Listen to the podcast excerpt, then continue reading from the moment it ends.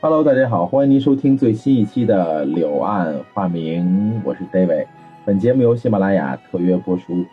呃，春天的时候呢，我们录了一期叫《浪漫樱花季》的节目，所以呢，有春必有秋。所以在这个金秋十月呢，我们一起来说一说秋。那今天我请来的这个好伙伴呢，依然是我们大家所熟悉的 M 勾。 Hello，大家好。说到这秋啊，想起一句这个诗词，啊，叫“落霞与孤鹜齐飞，秋水共长天一色”。呃，这样的诗词呢，描述的是非常的绚丽和唯美。那近代也有“都立寒秋，湘江北去，橘子洲头”，像毛泽东这样的呢，把这个秋天表现的气势磅礴和。壮美无限，是这个。其实大家都知道，秋天是一个丰收的季节嘛，嗯而且，呃，金色这是一个非常美丽的颜色，嗯呃，而且就在这个季节里呢，也同样是我们伟大母亲嗯这个中华人民共和国的生日，而且咱们刚刚69岁呃了啊咱们刚刚过的是祖国的第六十九个生日。嗯，其实说到国庆啊，咱们就不得不提这个有一个非常著名的电影，嗯就是什么呀，《建国大业》。嗯嗯嗯嗯，其实这个郭德纲相声里就建国 大业，是吧？对。不过郭老师确实也也演了，也演了也演了对，演了一个摄影师。对说你要这么说呢，这所有人也都得见郭大爷，对对要不怎么照相啊？对对对对对对对，所以这个这部片子呢，我想啊，大多数人都应该看过，嗯即使说不是说自己花钱去电影院，就是一些单位组织都得去 看。 没错，对吧社会主义教育，啊对，对对对对，嗯其实。嗯，大家也都知道，建国大业讲的是什么呀？讲的是这个四五年嗯抗日战争之后，对这个国共两党之间关于这个就是国家对由谁来，来领领导啊，嗯就是国民党呢和这个共产党，包括这个张澜这些民主党派，对他们这些民众，就是说想要就是大家协商，对，叫共同执政吧。嗯但是呢，这个国民党单方面的就是就想独裁，对，完了单方面撕毁了这个就他们双方签订的双十协议，嗯然后，并且向共产党发动内战。他这个当时就说嘛，就是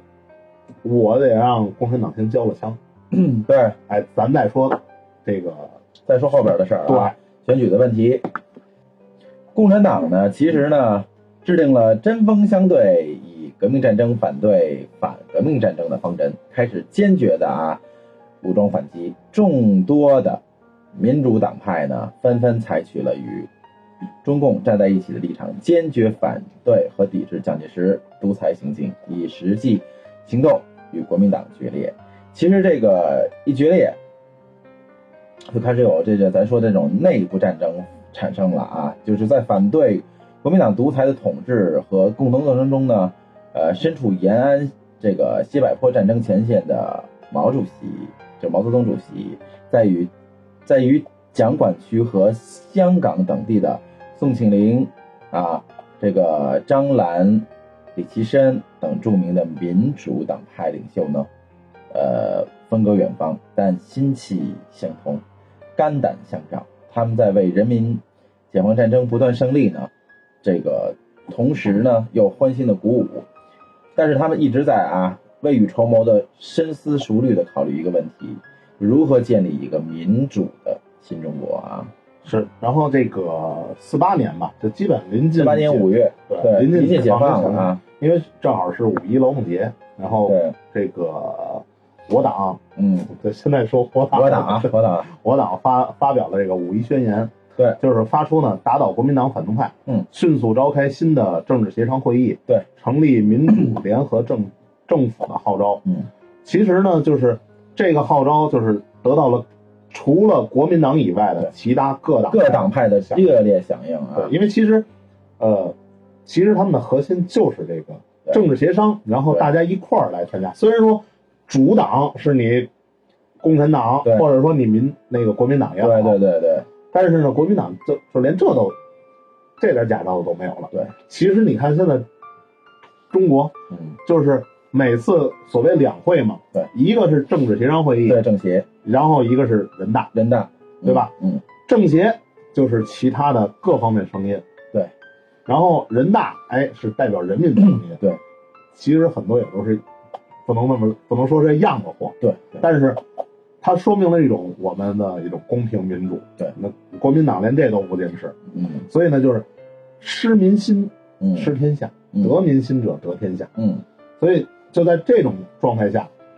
全国就是各族各党派都支持共产党。嗯，那你说国民党还有什么可打的？没得玩了，所以也就一年多一点的时间，这直接就打到了南京，然后把这个蒋介石打打跑到台湾了。嗯其实基本就是叫做中国的解放，对对吧？然后到了四九年九月二十一号，也就是第一届政协开召开了，嗯然后之后的九天，也就是咱们新中国成立的日子，嗯，四九年十月一号。对，其实讲的这个建国大业啊，也就是这么一个过程。没错。十月一号呢，大家都知道啊，这个一九四九年我们十月一号，这个毛泽东主席呢在天安门城楼上啊宣布了中国共产党的中华人民共和国的这个成立啊，也是呃新的一个政府代表新中国的一个崛起。在此同时呢，呃，有一个特别逗的事儿插一句啊，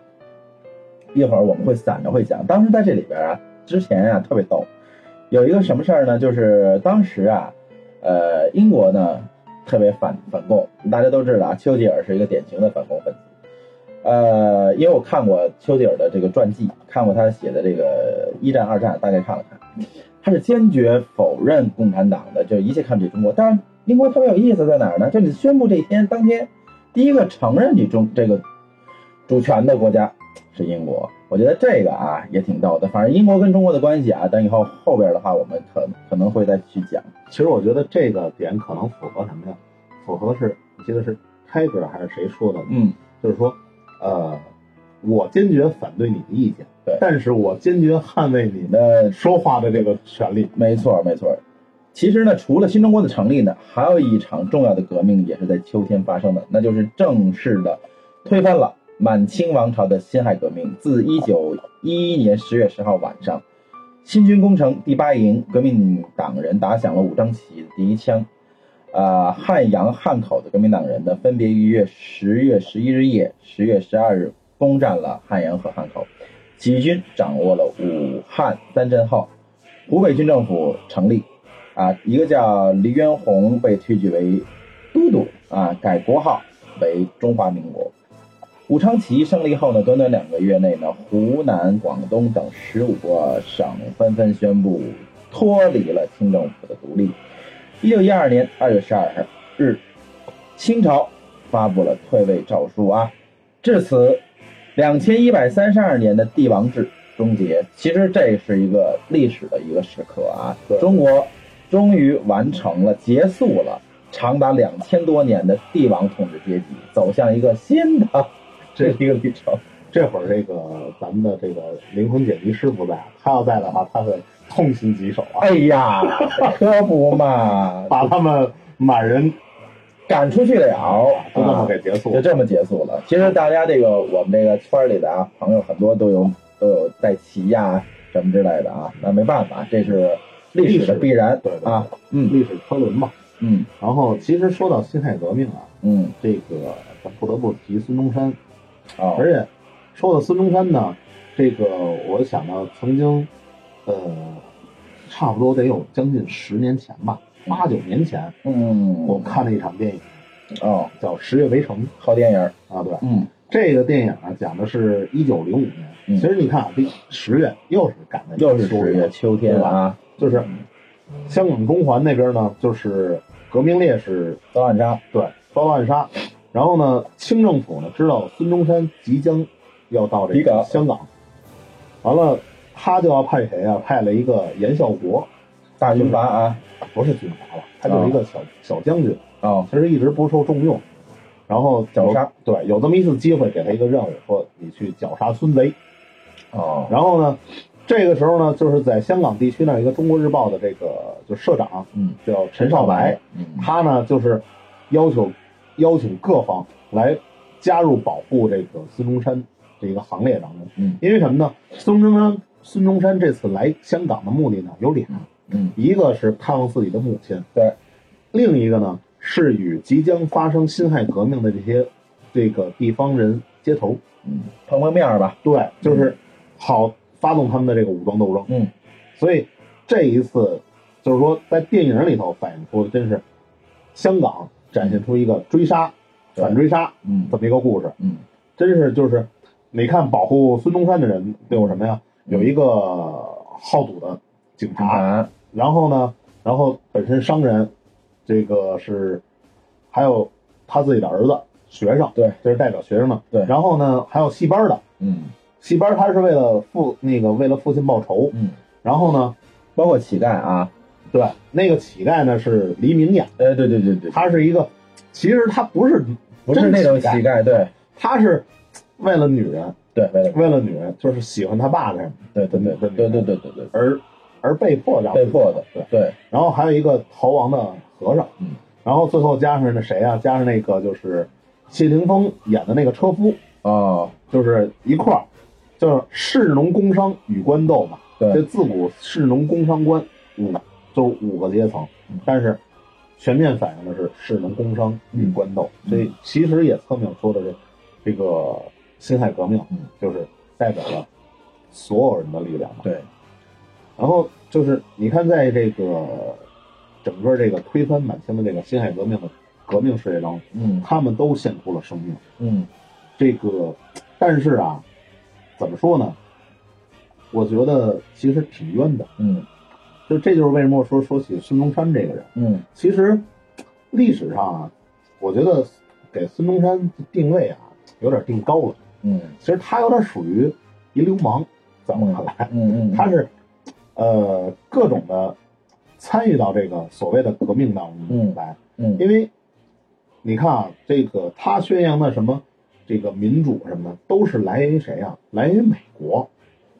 你看，这就是十月革命里头啊，不是十月围城里头，有有这么那个严孝国对那谁对那个陈少白说这么一句话，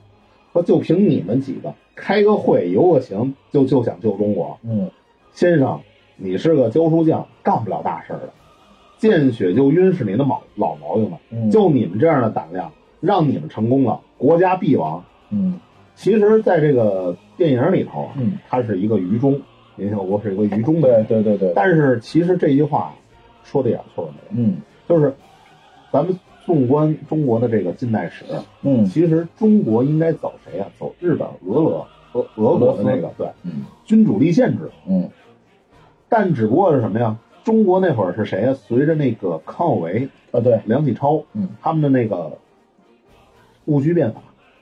他们给中国已经埋下了一个就是君主立宪制的这么一个根儿了。嗯其实，当时的清政府就想等着这个光绪对和这慈禧走了之后，对，他们就开始实行。嗯但是呢，恰巧呢，就是真的开始实行的时候呢，这个有了这个保路运动，嗯但是就是什么呀？就是他们一开始实行的稍微出了点心思，对，导致了说这个君主立宪制啊又被人家诟病。嗯完了，这时候呢，孙中山就就在各种地方他就撺掇，而且你看啊，孙中山他在日本，他是什么呀？去当这个跟黑龙会哦，这是黑龙会啊，黑龙会，这说到黑龙会，咱又想到谁？又想到霍元甲。对对对对，没错，就是他答应黑龙会什么呀？如果他支持他的孙中山支持孙中山革命成功的话嗯，他将割让满蒙给日本。嗯你说这不是一卖国贼吗？对，对吧？所以我觉得，就是真的某种程度上说，孙中山并不是，我觉得真的不应该成为一个可英能雄可能可能帽子戴的很高啊，对就是很多问题我们不能光看说它这一面的历史。你看刚才像 M 勾说的，它这一面历史的话，可能有的不可能在咱们的教科书上去写啊。对我们也是查了很多资料，所以你看，就像他说似的，把满蒙割让给日本的承诺，并还想增设一个中国的要分这个东南西北中五大区域自治的宏图，这简直就是，按怎么说呢？按卖国的这个定，亏着没成啊对，亏着没成就，就是，这也就是用严小国说的，嗯孙中山他就是什么呀？他就是一个教书的，嗯，他就是宣传一些东西。嗯，你没枪嗯，你看最后香港的出政府，对毛泽东说的嘛嗯，枪杆子里出政权。对，最后，这个辛亥革命所谓的叫做嗯叫做被军阀又窃取了，对，对吧？他而且他的革命并不彻底，没错，而且这次革命没有成功，对，啊是吧？而且惨死在菜市口，像以这个谭嗣同等六君子啊，惨这死这是之前的戊戌变法对啊，那死的那几个。嗯对啊，但是就是说，这个后来的辛亥革命啊，嗯它的这个就是，咱咱们小时候的教科书里一直也都说，包括那个阿 Q 啊，哎呀这，都在说，其实就是反映了什么辛亥革命的革命不彻底，对，然后导致了这个最后还是老百姓受苦，然后军阀连年没奋战，错没错没错，你说的太对了，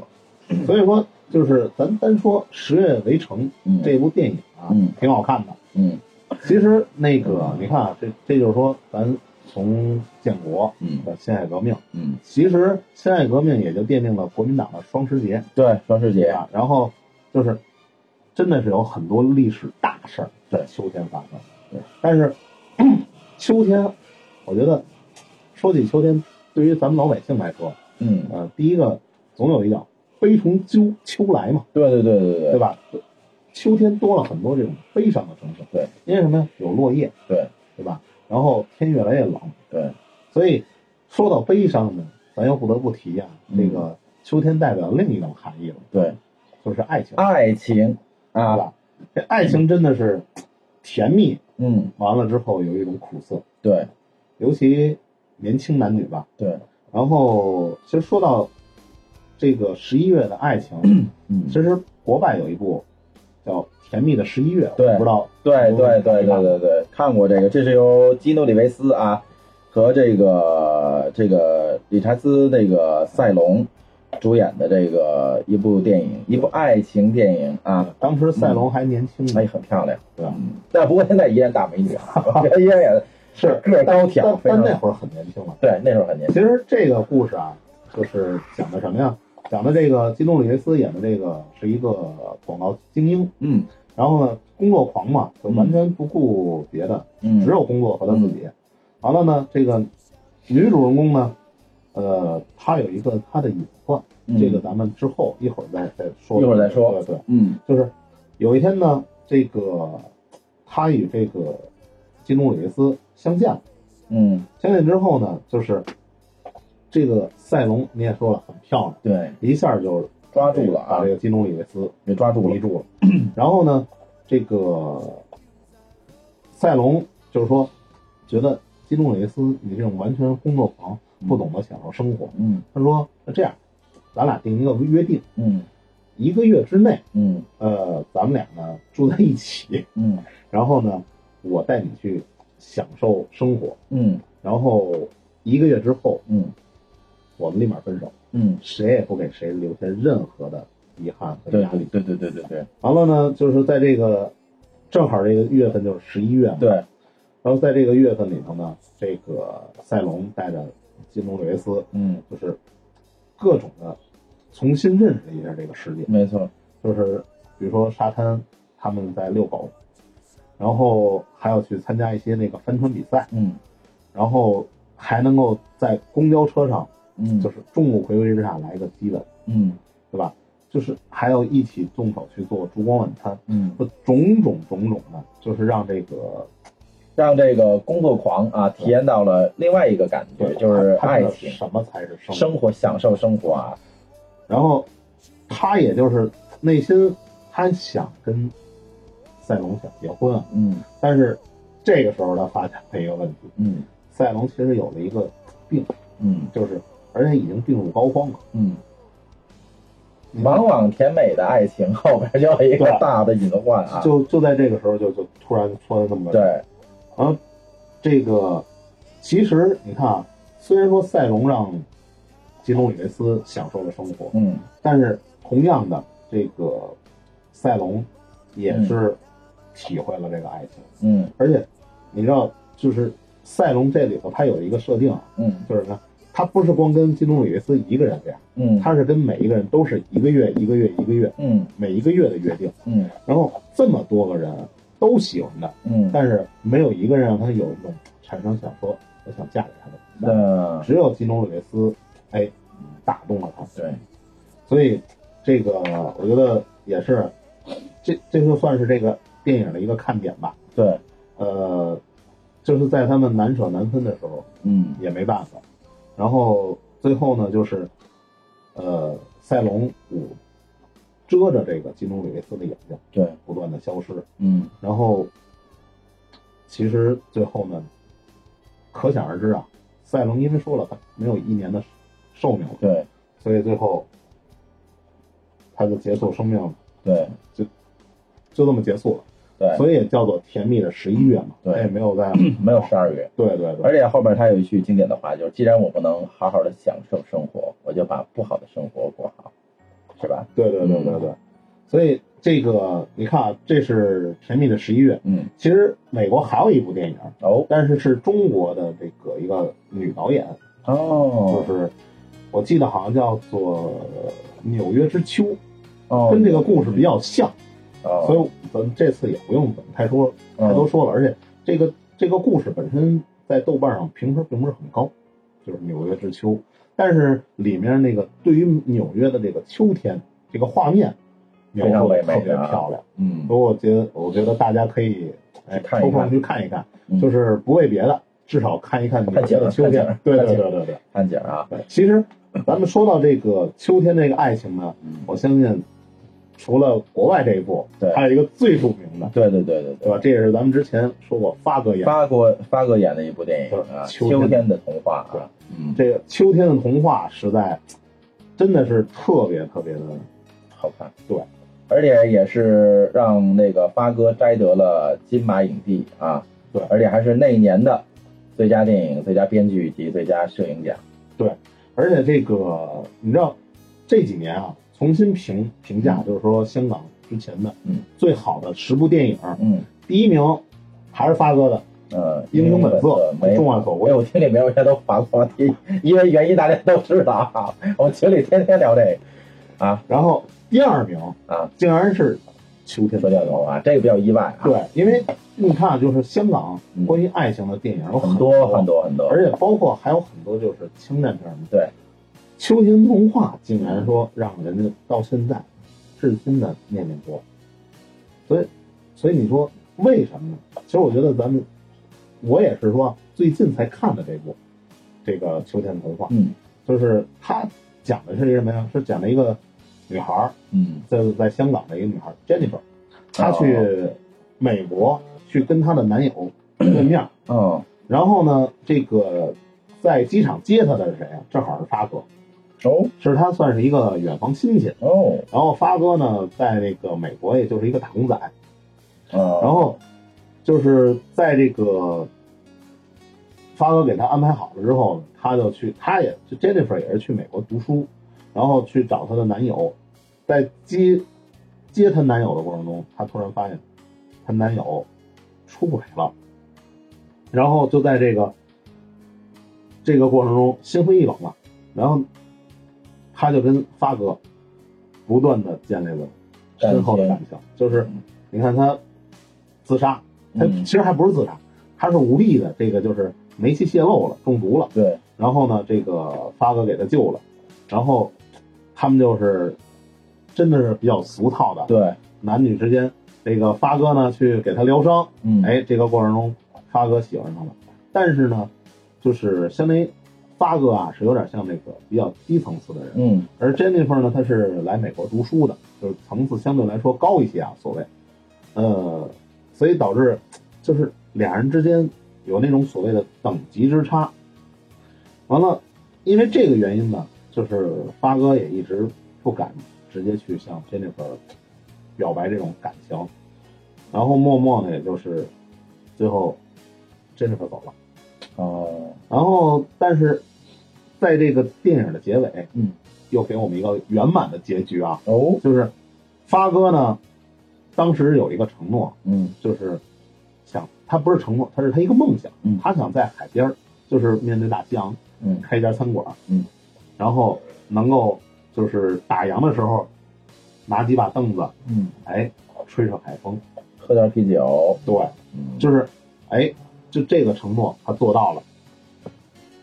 他真的是在这个大西洋边儿开了一家这个餐馆，而且名字就是当初他跟 Jennifer 共同定的那个名字。哦，然后 Jennifer 呢，哎，突然在海边看见了这个餐馆，他走到餐馆，与发哥俩人相相对嘛，然后发哥就邀请他进去，哦，故事就到此结束了。其实还是，当然了，后面是一个开放的结局啊，肯定是一个大圆满的结局了。对对，啊，能够进去。呃，你看人电影里啊，人发哥从三十三岁开始，隔了几年才开的饭馆儿，你也可以努努力 啊，你也可以努努力。其实你知道这个，就是我因为我不是说嘛，就是为了录这节目啊，嗯我我也是第一次看这个电影。嗯，呃，这故事讲的其实挺简单的，就是呃，很像后来很多电影都用这个这个桥段啊对，就是哎，女的先被被伤，对然后男的疗伤，对然后呢，这个聊着聊着俩人聊一块儿去了。对，聊一块儿去了。但是《秋天童话》呀，跟别的这些电影完全不一样的呢，特别的纯，它纯到了就是电影里头一句“我爱你，我喜欢你”没有。嗯，更甭说那种对露骨的戏了啊，对，就就就你更甭说就是说说说咱们吻戏什么的，这都完全没有，没有，就是很干净。对特别特别纯。嗯，但是你想象不到这么纯粹的爱情发生在成人之间，嗯就是可能说这种爱情在咱们看来可能是上学啊，嗯，学生那时候啊，对，上学期间那种现在学生也可以嗯，哎，有床戏了。就是就是学生时代可能才有这种懵懂，嗯，但是在这部《秋天童话》里头，啊嗯真的是给咱们一种童话般的感觉。对，所以我相信，也就是因为这个原因啊，嗯这个大家也都记住了。而且其实我看这个片子啊，嗯还有一种特别深的体会，嗯就是让我想到我的初恋啊，就是引引出了自己，啊。对，因为你看啊，就是这里头 Jennifer 善堂妮妮哦，这个天你同号啊，啊，对，就是这里头真的出现了好多小泥人的景象。哦，真是这这我特意看的嘛。这你看我也是，对，就是爱捏喜这个，欢这对种对对，艺术，就是就是在你捏的过程中，你对你喜欢的人捏这东西的时候，你真的费尽心思。对，因为这里头 Jennifer 说为她那个一开始那男友嘛，说嗯给你捏这小泥人，我用了俩月，真的我特别能体会当时她那个心情。对，然后那个还有一个是什么呀？就是 Jennifer 去那个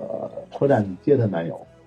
发哥，我觉得这里头发哥特别懂女人。对那个发哥问他：“你要我要等你多久啊嗯？”，然后 Jennifer 说：“十五分钟。”发哥说：“你说十五分钟，那就是三十分钟。然后三十分钟呢，那就肯定是六十分钟。就是真的，我觉得发哥这一点太懂女人了情商很高，啊，就是真的是你你等待一个女人的时候，哎嗯这个时间，哎，说的这个时间绝对不可能按这对个对时间对来，对对对对，嗯你就等吧你，就等呗，哎，而且发哥用一个很很轻松的方式就哎就过去了，对，是吧？这个而且还有一点， 呃，就是当初在这里头，他们本来走在这个在接接接她这个前男友的时候啊，嗯这个 Jennifer 问发哥说说，哎，你给我今天打几分？嗯，发哥直接说一百分，哦，就真的就是完全的一百分。你想，就是女人爱听这种话，对，然后但是再后来就是他们已经分手了，嗯啊她跟她 Jennifer 跟她的男友分手之后嗯，他们又偶遇了，又来这儿了。偶遇男友的时候，对，然后就是 Jennifer 各种躲藏，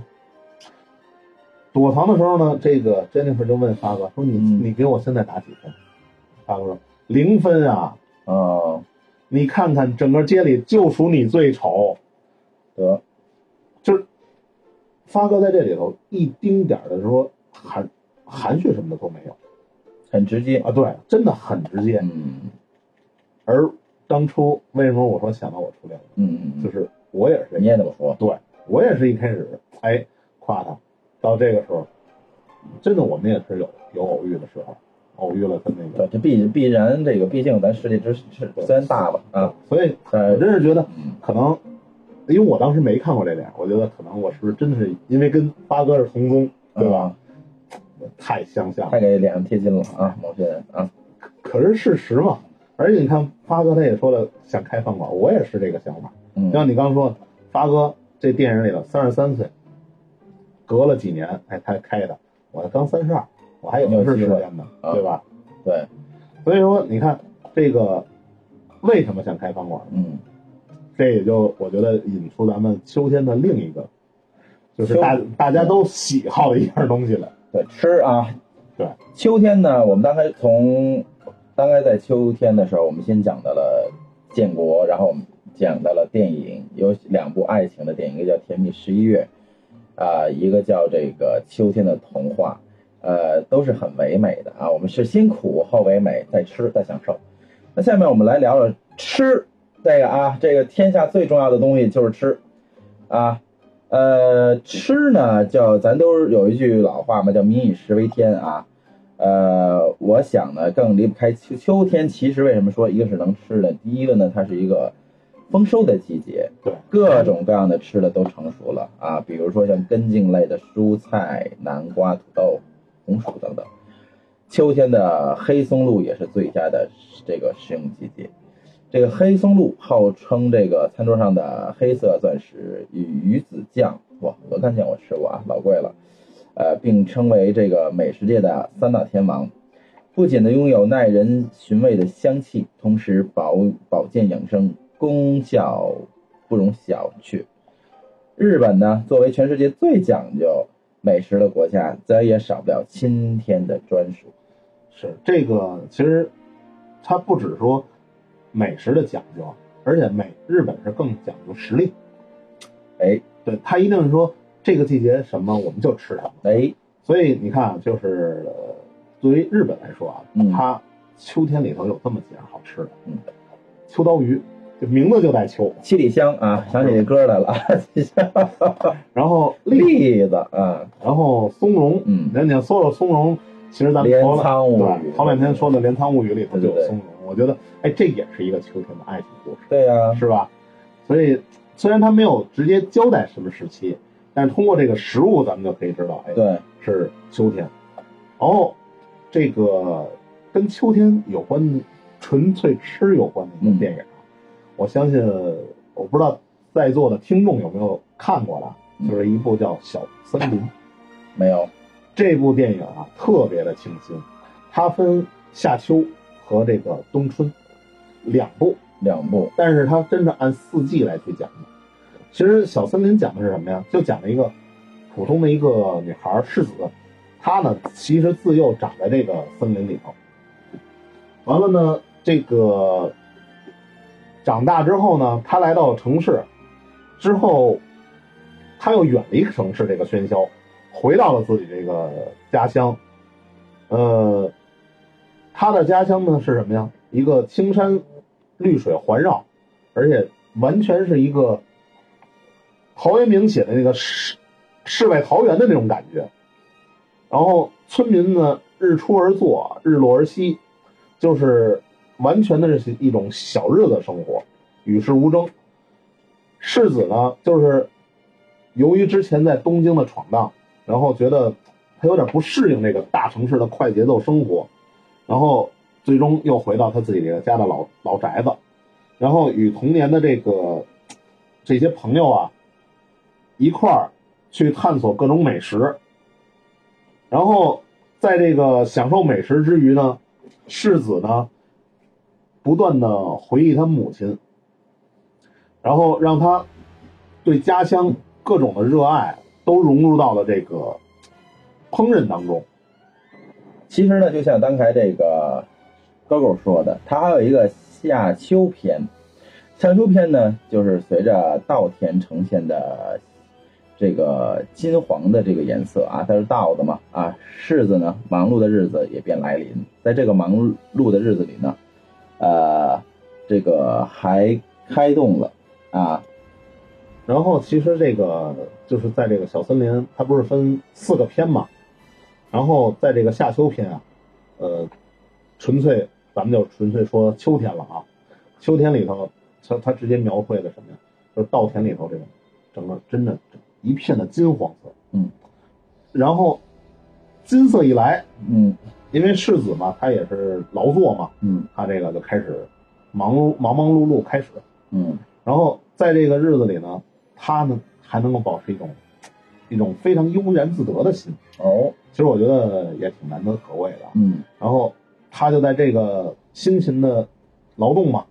然后每吃一每吃饭之前都会说“我开动了嗯”，，其实这是在咱们看过很多的日本的动画呀，吃饭之前必有的一句话啊，这是什么呀？其实对美食的一种尊重，嗯然后对大自然一种感恩，也是对这种生活美好的那种一种向往，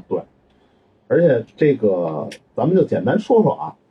这个小森林里头总共向咱们展现了七种吃的嚯、够多的啊啊。，对，第一个呢是通草果，其实他们也俗称这个叫什么呀？八月瓜，这是一个外皮儿紫色，个头儿不太大，就跟手掌那么大的。嗯，然后一成熟的时候会裂开一个大缝儿，里头那个就露出它里头晶莹剔透的果实，特别的诱人这不能往歪了想， 啊。然后这个果实吃起来呢，冰冰凉凉的，嗯所以呢，这个他没有把这个果实放在冰箱里头，啊他觉得也还是特别凉。嗯然后他就把这个挖出来之后呢，嗯嗯，那个用他这个果皮和番茄做了咖喱小炒，哦，其实就可是以尝一道试一下啊对，就是一道小一道小小甜品，咖喱小炒，对，这一道小甜品嗯很不错。嗯然后呢，第二道呢就是属于其实秋天里的一个重头戏啊，核桃饭。火烧饭，对，首先它是用的新米嘛，嗯因为这会儿割出来这个新米，嗯然后呢，接着就是这个核桃，嗯，核桃其实也是秋天属于一个算丰收的一个食品，而且它在这里头做的这道菜特别特别的诱人，哦就是你知道他做完这个之后，他就坐在这个田上面，嗯看着这个满满片的金色稻田，然后吃着自己这个核桃饭。嗯，你想想，就是那种感觉很美啊，对，真的特别美。很舒服，对，嗯，再来点小秋风啊，然后呢，接着呢，第三样呢，就是这个鲑鱼，哦，鱼嘛也是其实来点肉的，对。然后刚才说的秋天丰收的栗子，嗯糖渍糖渍栗子，嗯，咱北京也有一个糖炒 栗子，对糖炒栗子， 最有啊名的秋梨秋梨香，对对对对，吧天天排队啊，对，这个其实那还是我一个朋友的朋友开的呢可以，那以后我们去那儿免费拿了就。啊，去那儿我是不排队的。可以。说完这栗子啊，还有一个这个季节吃的啊，日本挺有名的，叫风干红薯干儿。对，因为本身白薯嗯，咱这儿叫白薯啊，嗯谁其实也叫红薯。嗯嗯嗯啊，红薯呢也是日本就是秋天一个丰收的一个非常好嗯对的对食物，对也是当令。嗯然后接着呢就是它这个吃这个番鸭三吃，嗯最后一个是真正他回忆起他母亲的这一点，就是什嗯，么炒炒青青菜。菜。其实你看啊，炒青菜挺简单的，嗯但是呢，呃，真的是你当炒的时候，你要把那个筋一根一根剥下来，嗯因为那筋特别老，你咬的时候特别费劲。嗯因为我自己也做饭，我很清楚啊，就是比如说你摘扁豆，你得把那个它那根筋撕弄了，对对对，然后你摘很多菜，真的是把那个筋要摘了。所以他一开始做的时候啊，没做出他母亲的味道来。后来他恍然大悟，知道突然想起他妈说的，说这个要把筋剥了，他再一炒，就是他母亲的味道。哎呦，就是他这时候啊就是突然有一种感动，就是什么呀？原来他妈当初给他做饭啊，是费了那么大的功夫。其实这部电影啊，嗯更多的是表现一种吃，但是到最后呢，其实你可以看见，表现的是一种又一种母爱。对，虽然说母亲并不是出现，嗯，但是她能够回忆出回忆起母亲的味道啊，对对对，嗯就是他在遵循的这个味道的时候，才发现母爱如此伟大。嗯所以这个，包括咱们刚看完的那什么，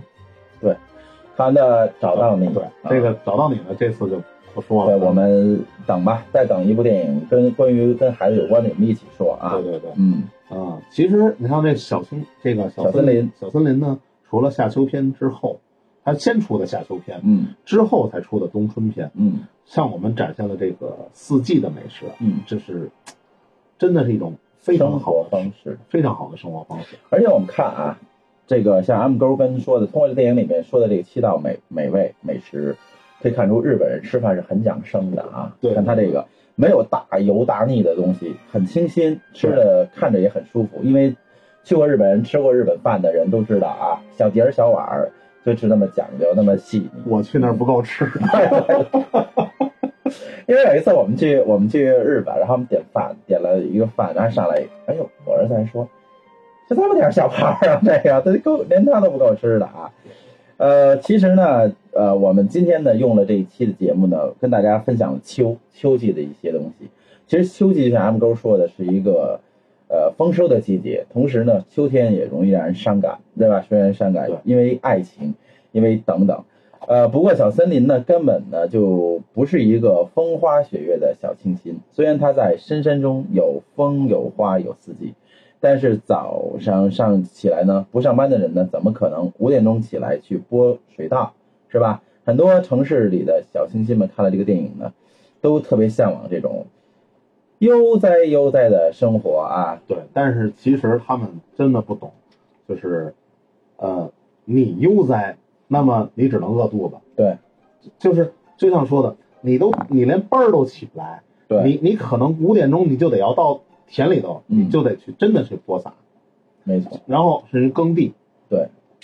所以其实看似清新的东西，是在这个辛勤劳动之后，一定要付出啊对，才能有就是结果。就是通过这电影，你可以看到什么呀？没有说不劳而获的清新，就是即使你说投胎投的好嗯啊，也是你投胎的时候那那努力往前奔的那俩线儿得来的结果，对对吧？所以说，秋天啊，是验证你为什么大家喜欢秋天，嗯它是一个丰收嘛，嗯我说了，嗯它是验证你努力结果的时候。嗯，但是呢，秋天呢，又是一个重新开始的时候。对，因为很多秋收的计划嗯，也都是从秋天开始做，对，然后等嗯来年哎再收。嗯所以呢，就是在这里头啊，这个也希望大家就是赶上秋天快秋末来都，定好咱们未来的一些目标，嗯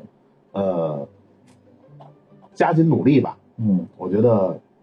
实现咱们的目标应该不是很难。对，然后说到这个秋天呢，无论是刚才说的历史历史，啊嗯，还是爱情，包括最后咱们说的美美食，嗯其实都是咱们对秋天的一种爱。嗯然后最后呢，我们的结尾曲呢，也用的是这个《秋天童话》里头、嗯，这个别了别了秋秋天啊，吕方唱的啊，这首歌，嗯，呃，献给大家。对，然后也希望大家呢，通过这首歌去书写自己的故事。嗯，所以呢，今天的节目呢，呃，我们就聊到这里，感谢这个大家的收听。本节目由喜马拉雅这个特约播出，让我们一起去享受短暂的秋天给我们带来的一些种种，无论是回忆也好，还是你秋收也好，还是你们的未未来明年定的计划也好，我们一起去写自己的故事，好吧？好，今天的节目就到这里，我们下期再见。再见。聚散只平常，谁能预料？但我却难忘往昔分秒，与你曾留下的欢笑，情感是是满载痛苦與奧妙，又再次停留外望這標，可惜你今天已別去了。曾經藏着的愛情。卻不敢承認。如今問誰來做證？只得風聲冷冷的呼應。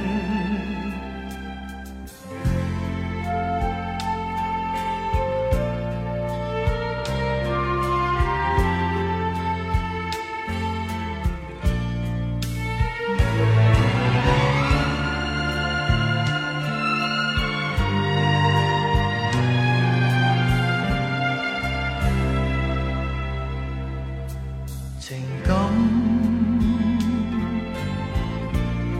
是滿載痛苦與奧妙，又再次停留外望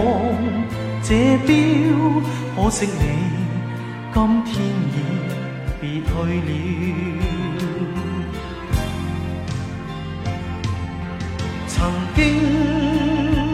藏着的愛情，卻不敢承認。如今問誰來做證，只得風聲冷冷的呼應。人生。是變化無常，誰能預料？望再次尋回我心所愛，可惜那、秋天已別去了，可惜那、秋天已別去了。